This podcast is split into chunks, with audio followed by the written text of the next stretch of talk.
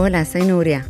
Y yo soy Álvaro. Bienvenidas y bienvenidos a Tumble, el programa donde exploraremos historias de descubrimientos científicos. Hoy conoceremos la increíble historia de un descubrimiento revolucionario que cambió completamente la manera en la que vemos el universo. El cinturón de Kuiper es un grupo de objetos celestes pequeños y helados que se encuentran más allá de Neptuno. Astrónomos de todo el mundo lo estudian, pero hasta hace muy poco no sabíamos ni que existía. La mujer que lo descubrió nos va a contar en primera persona su historia. ¿Cómo te sentirías si gracias a tu descubrimiento, un gran avance científico, cambias la manera en que entendemos el mundo y el universo. ¿Cómo se descubre algo así? ¿Es repentino, como un relámpago? ¿O es un proceso largo y lento? ¿Y qué pasa luego? ¿Te vas a merendar? Piénsalo bien, porque vas a escuchar la historia de dos astrónomos que hicieron un descubrimiento revolucionario que cambió la forma de entender el sistema solar. Y la historia no es la que esperas. I remember distinctly Dave saying, Jane, if we find this thing, we never have to work again. Me acuerdo perfectamente cuando Dave me dijo, Jane, si encontramos esto, no tendremos que volver a trabajar nunca más. Y estaba totalmente equivocado. Dave no suele equivocarse, pero esa fue una muy mala predicción. Jane Lu es astrónoma. En 1992, Jane y su colega Dave Jewett descubrieron el cinturón de Kuiper un área enorme de objetos celestes pequeños y cubiertos de hielo que se encuentran en la periferia del sistema solar, más allá de Neptuno. Hoy en día se considera la última frontera de nuestro sistema solar. ¿Y cómo lo descubrieron? La historia empieza cuando Jane era una joven científica comenzando su carrera en astronomía. Acababa de empezar mi posgrado me acuerdo que necesitaba buscar un proyecto. Jane quería estudiar cometas y otros objetos pequeños en el espacio. Dave Jewett, su profesor, le sugirió buscarlos donde nadie había mirado antes, en los límites más extremos del sistema solar. Jane no estaba muy convencida. Entonces le pregunté a Dave, si hay posibilidad de que estos objetos celestes se encuentran allí, ¿por qué nadie los ha buscado? Y él me dijo, bueno, porque si es que existen, apenas son visibles. ¿Qué quiso decir con si es que existen? Mucha gente dudaba de su existencia y era muy difícil de observar.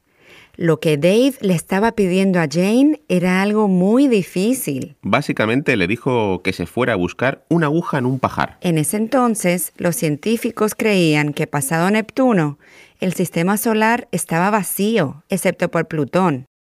Pero Dave no pensaba igual. Dave me explicó que no le parecía lógico que hubiera un borde o límites en el sistema solar, como un abismo, y que luego no hubiera nada y estuviera vacío. Todo estaba basado en una idea bien conocida en la astronomía, que hace miles de millones de años, cuando se formaron el Sol y los planetas, quedaron muchos residuos desperdigados. ¿Te refieres a sobras o pedacitos extra de planeta? Como cuando haces planetas de papel y cartón en casa y siempre te sobra material. Exactamente.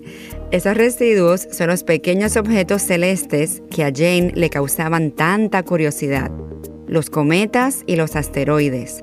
Sabemos que hay muchísimos cometas y asteroides en el cinturón de asteroides entre Marte y Júpiter.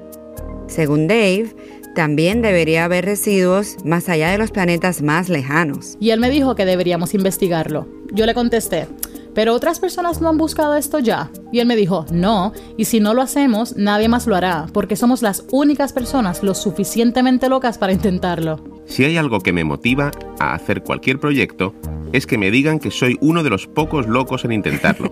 pues eso pasó con Jane, aceptó el reto. Para ella era una pregunta relativamente simple e interesante para investigar. Habían dos posibles respuestas. Una, no hay nada pasado a Neptuno. Y en ese caso es bueno saberlo porque es otro dato que te ayuda a entender cómo se formó el sistema solar. O sea, que si en realidad había límites en el sistema solar, Comprobarlo cambiaría nuestra percepción de cómo se formó. Pero la respuesta podría ser sí, hay cosas más allá de Neptuno. Y si las hay, las queremos encontrar. Ok, entonces tenemos todo listo para esta búsqueda espacial. Jane y Dave se ponen sus botas y sombreros de exploradores Seguramente hasta tienen un uniforme que diga Equipo Explorador Neptuno y más allá. ¿Qué pasa después?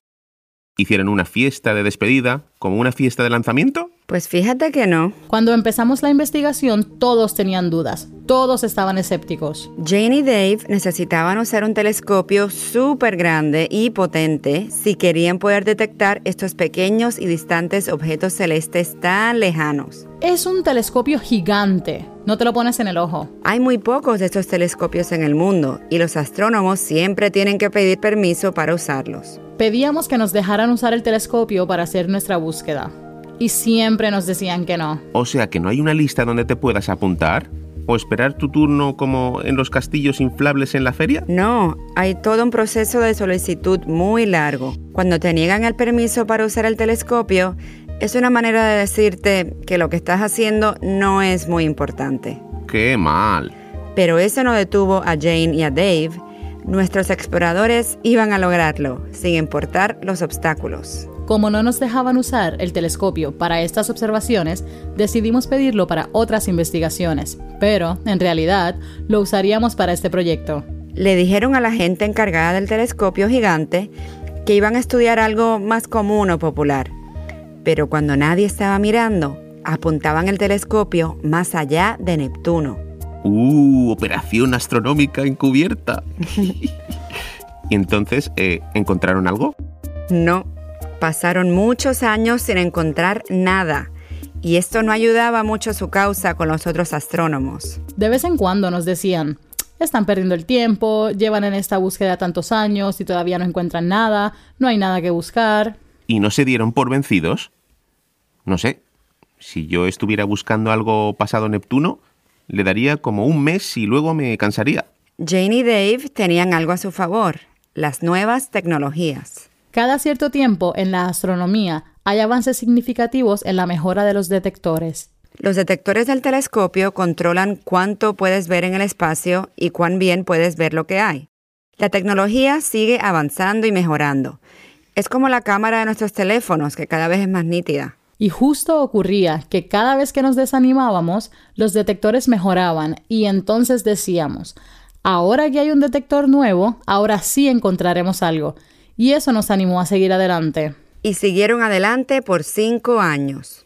Todo cambió cuando Dave empezó un trabajo nuevo que le dio acceso a uno de los mejores telescopios del mundo en Hawái. Entonces pudimos usar el telescopio que se encuentra en Mauna Kea, que es un gran volcán en la isla de Hawái. En 1992, Dave y Jane por fin consiguieron acceso al telescopio tan preciado.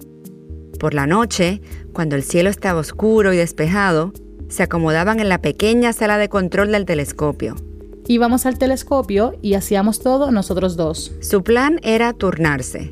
Uno de ellos tomaría fotos con el telescopio y la otra persona revisaría las fotos para intentar detectar cualquier diferencia. Para encontrar un objeto en movimiento lento o cualquier objeto en movimiento en el sistema solar, tienes que tomar muchas fotos de la misma área del cielo a lo largo de una hora.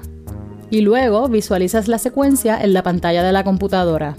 Dave y Jane observaban y comparaban las fotos una y otra vez, mirando atentamente por si veían algo moverse entre las estrellas. Cualquier cosa que se mueve se detecta fácilmente. Las estrellas y las galaxias no se mueven para nada, son estáticas. Es como uno de esos libros flipbooks para niños, que pasas las páginas rápidamente y parece que se mueven cosas. Es exactamente igual. Así que no es una técnica sofisticada. Se le llama hacer un parpadeo de imágenes. Dave estaba comparando dos imágenes y de momento vio algo. Así que Dave fue el primero en verlo. Entonces, ¿qué vio? Una luz muy pequeña y borrosa se había movido de una foto a otra. Y me lo señala y me dice, ok, es algo, pero está solo en dos imágenes. Jane esperó a la próxima imagen para ver si algo se movía. Comparamos las tres imágenes y lo que Dave había observado seguía allí, en esa tercera foto. Seguía moviéndose en la misma dirección, con la misma intensidad de luz y la misma velocidad que estábamos buscando. ¿Y entonces se lo creyó? Ya para la tercera imagen, sí, estábamos muy entusiasmados. Tomamos la cuarta imagen y allí seguía, en la misma dirección y con la misma intensidad. Este era el momento que habían estado esperando por los pasados cinco años.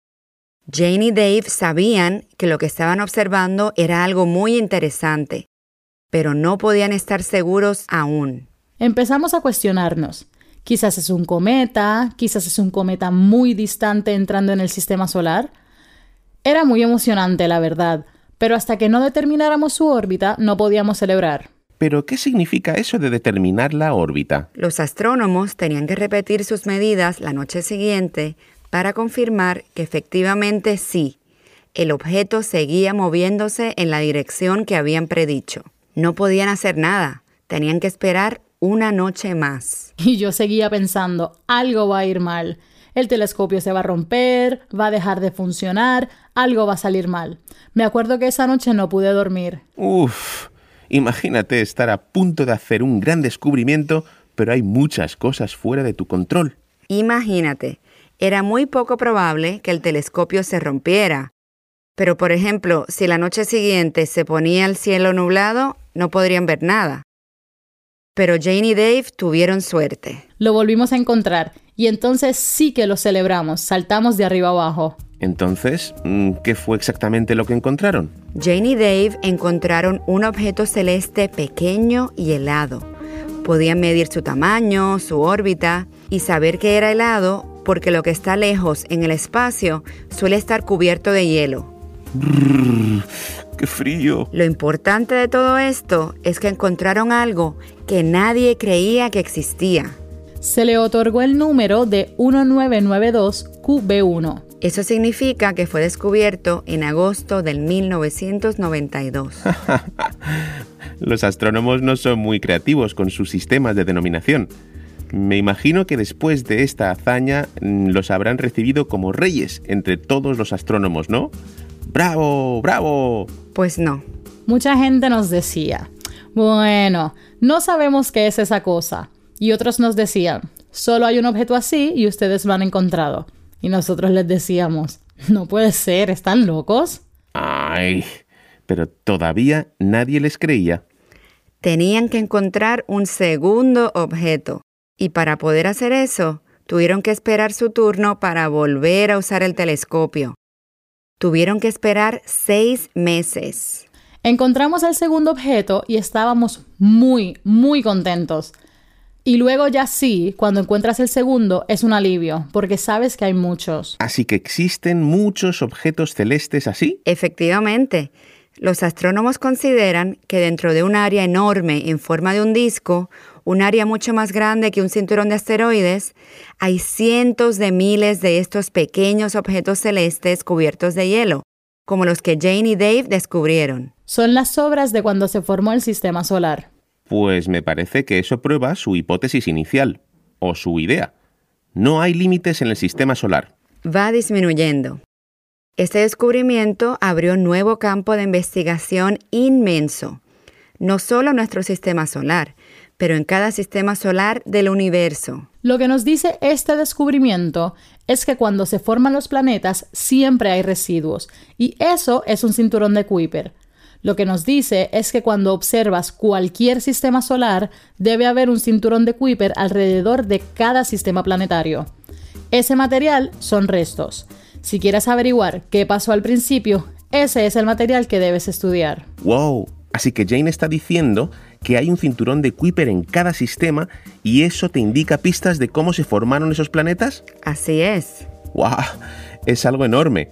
No puedo creer que nunca había escuchado esto antes. Yo tampoco.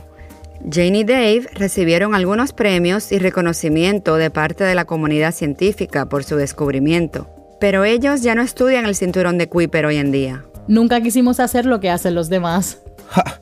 Estuvieron todo ese tiempo buscándolo, demostraron a todos que tenían la razón contra viento y marea y ahora que finalmente tienen la aprobación de la comunidad, deciden que ya han tenido suficiente. Así es, porque les encanta la búsqueda y el misterio. Les encanta explorar lo que está aún por descubrir. Para cualquier persona que le guste explorar, siempre quieres resolver un rompecabezas que nadie haya resuelto y quieres encontrar algo que nadie haya visto antes.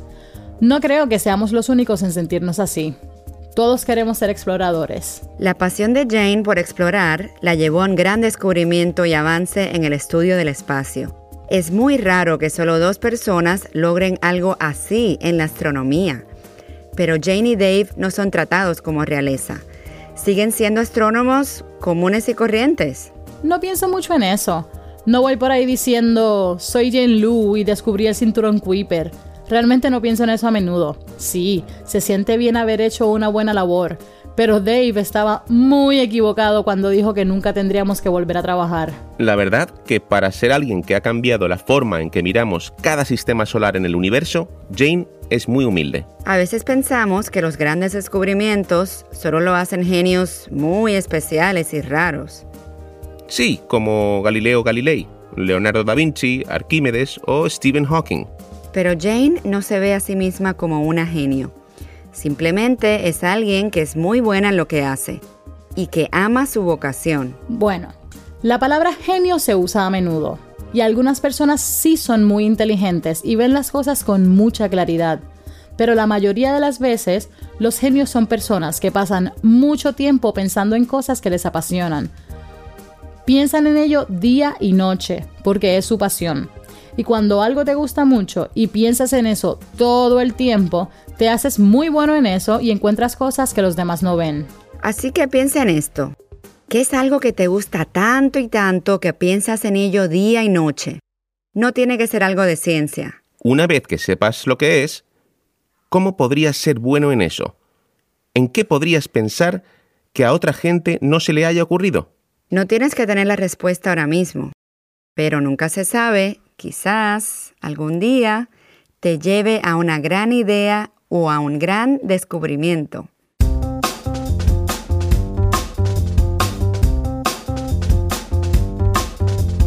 Gracias a Jane Lu, astrónoma planetaria en la Universidad del Ártico en Tromsø, en Noruega. Esta es una adaptación al español de Tumble, Science Podcast for Kids. Tumble son Lindsay Patterson, Marshall Escamilla y Sarah Lentz.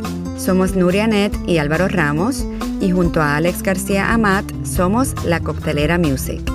Marina Molina hizo locución adicional. Hasta la próxima, exploradores.